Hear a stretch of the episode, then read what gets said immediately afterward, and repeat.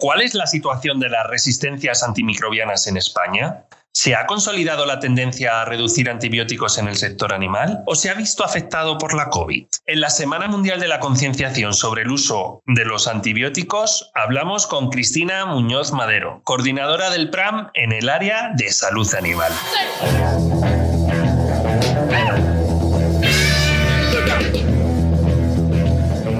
Muy buenas a todos. Arrancamos con VDB Radio, el podcast para los veterinarios informados.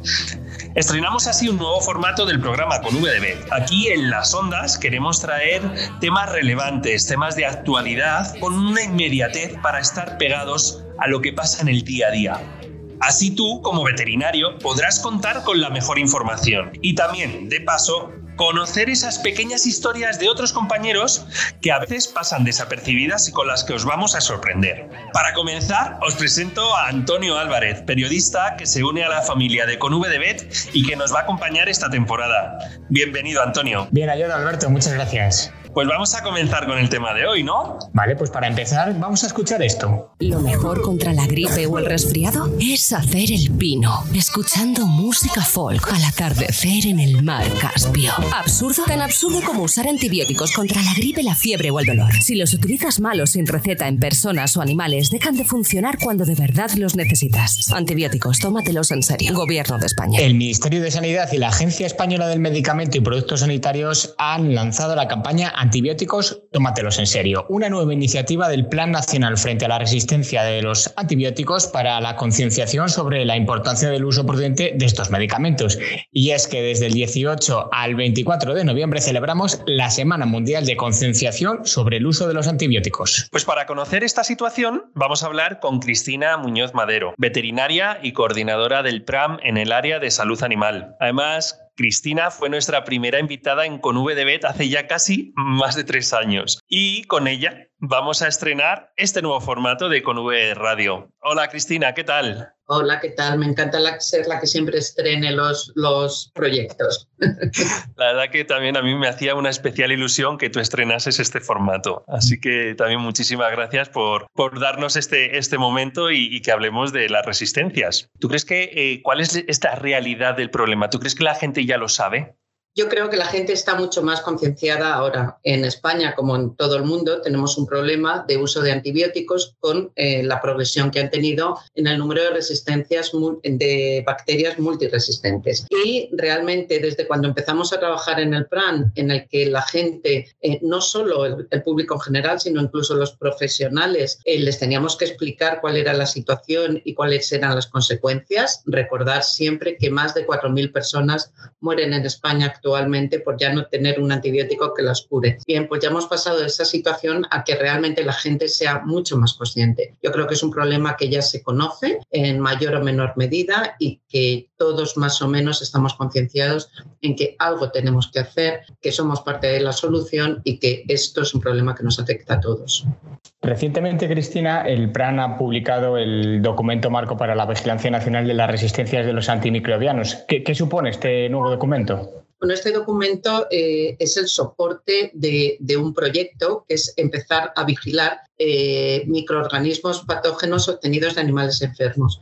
En toda Europa, la Unión Europea, está perfectamente legislada y armonizada la vigilancia de eh, bacterias patógenas zoonósicas y comensales, pero en veterinaria teníamos un gran vacío, al contrario de lo que sucede en humana, que es saber cómo están las resistencias en los animales enfermos y qué es lo que tenemos que hacer para combatirlas. Para eh, suplir, para llenar este hueco, lo que hemos hecho es desarrollar este proyecto. Vamos a hacer una vigilancia de patógenas, de bacterias patógenas clínicas obtenidas de animales enfermos con el fin de, primero, orientar al veterinario clínico en esa primera prescripción que tiene que hacer antes de tener un diagnóstico laboratorial y un perfil de sensibilidad. En segundo lugar, dar información tanto a los eh, veterinarios clínicos como a las administraciones de cuál es la situación de resistencias en las granjas, en las clínicas, cuál es la realidad que tenemos en cada uno de estos sitios. Y en tercer lugar, poder identificar y, por tanto, poder poner lo más pronto posible medidas orientadas cuando se inicia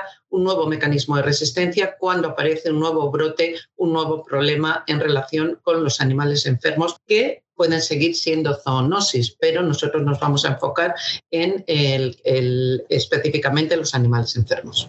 Es que es verdad que es verdad que pueden ser zoonosis, pero también los números de, del 2050, la previsión ¿no? de esos 10 millones de posibles muertes, eh, dan miedo. Por eso hablamos siempre de, pandemia silente o, o, pandemia silenciosa y sin duda esa coordinación es absolutamente necesaria, ¿verdad, Cristina? Sí, sin dudarlo, tenemos que tener eh, una coordinación, eh, trabajar en, One Health y nuestro objetivo en el plan con la obtención de estos datos, hemos dado un paso más porque los vamos a secuenciar y lo que queremos hacer, y ayer eh, estuvimos precisamente hablando de este proyecto, es luego comparar esa secuenciación con la secuenciación de aislados de humana para ver si existe relación, para ver si realmente podemos identificar tendencias y podemos identificar que una secuencia se ha pasado humana o de humana a, a, animal y luego poder sacar conclusiones conjuntas. Es decir, queremos trabajar mucho más en One Health haciendo un informe en el que crucemos todos los datos y en función de las eh, de los, eh, conclusiones obtenidas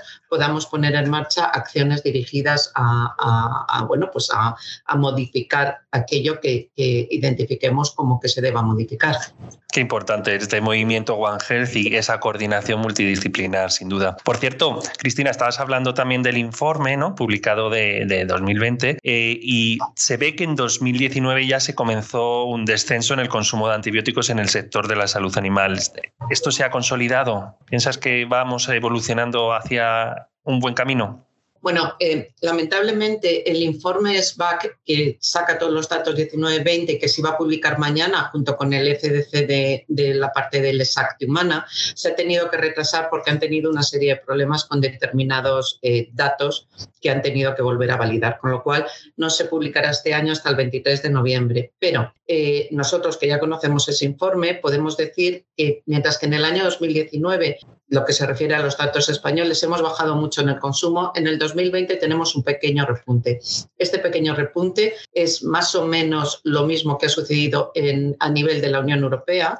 Ha estado influido, pensamos que puede ser debido a, a la pandemia, al miedo que producía la pandemia, la incertidumbre y bueno, pues a, aumentar un poco los tratamientos por aquello de evitar la posible introducción de enfermedad en las granjas. No es un repunte alarmante, tenemos que esperar a, a validar los datos del 2021 para ver si hemos bajado otra vez a niveles del 2019 o si nos mantenemos eh, allí.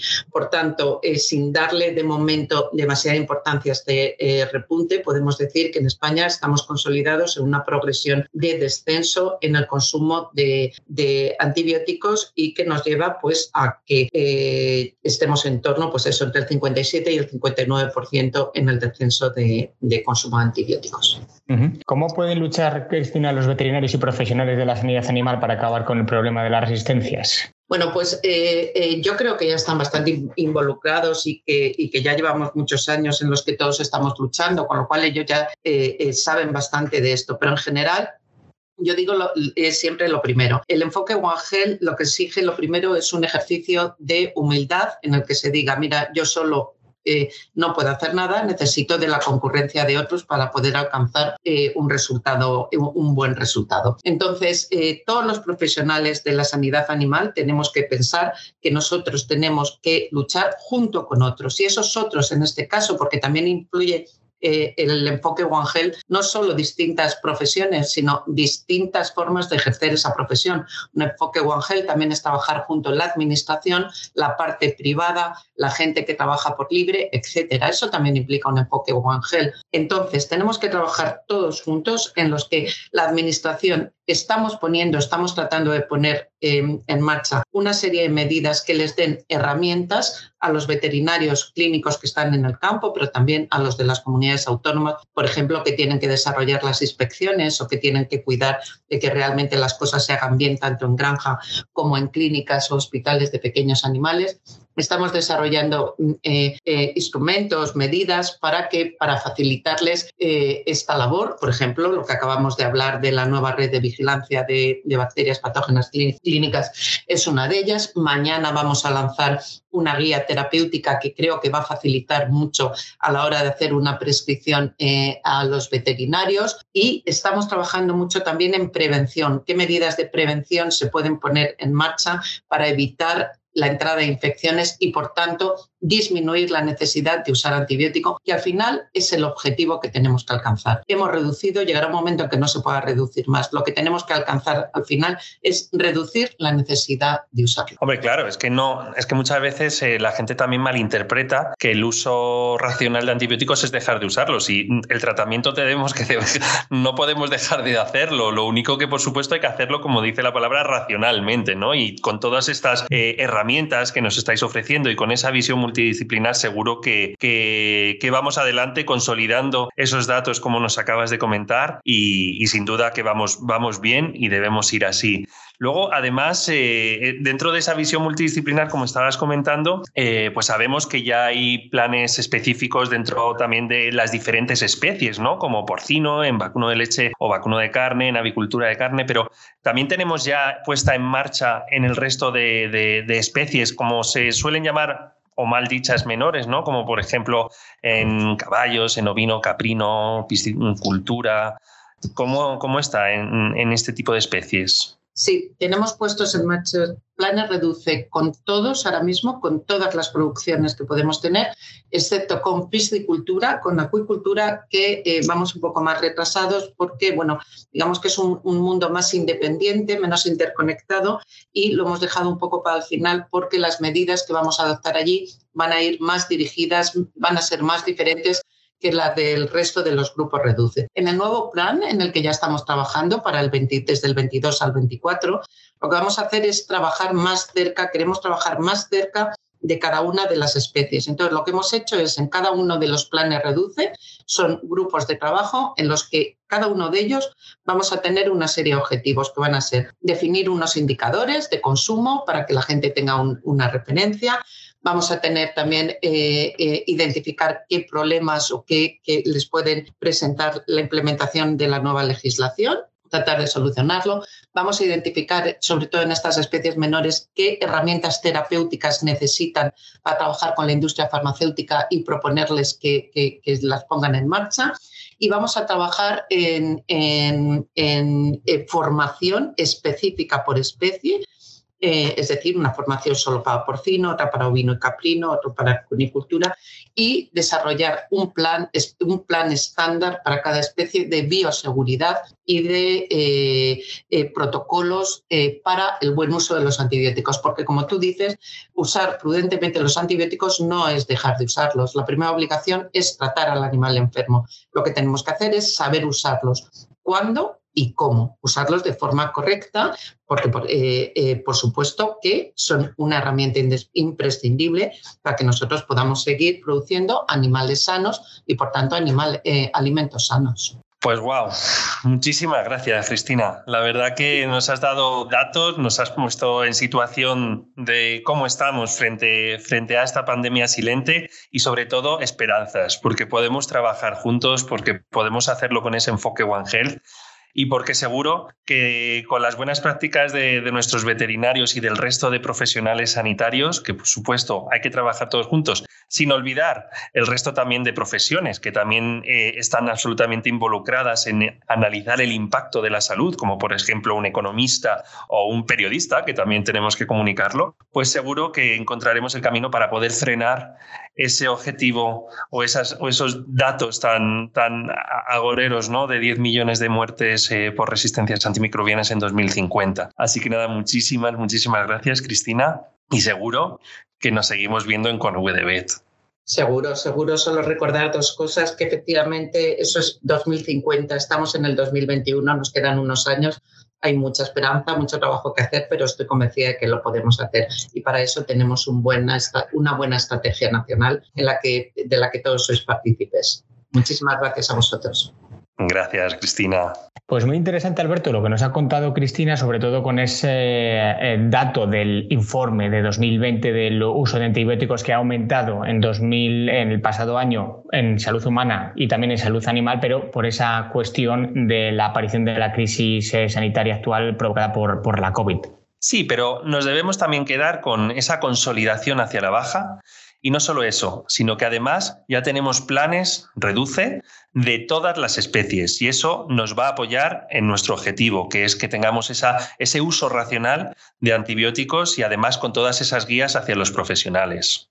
Y consolidar también con VDB Radio, que a partir de ahora va a estar disponible en todas las eh, plataformas y este es nuestro primer episodio de este podcast que va a estar más pegado a la actualidad y dejaremos la profundización de temas para los eh, con VDB vídeo en nuestro canal de YouTube, que por cierto, Cristina puede ser una buena invitada y te lo dejo para el mes de enero-febrero, con esa entrada en vigor del nuevo reglamento 2019-6 que entra en vigor el 28 de, de enero del próximo año. Pues seguramente lo tendremos ahí apuntado. Pues nada más a toda la audiencia, espero que os haya gustado ese primer podcast y Acordaros, uniros a con VDBet ahora en las principales plataformas de podcast. Hasta la próxima. Adiós. How long, till that mystery roads me round.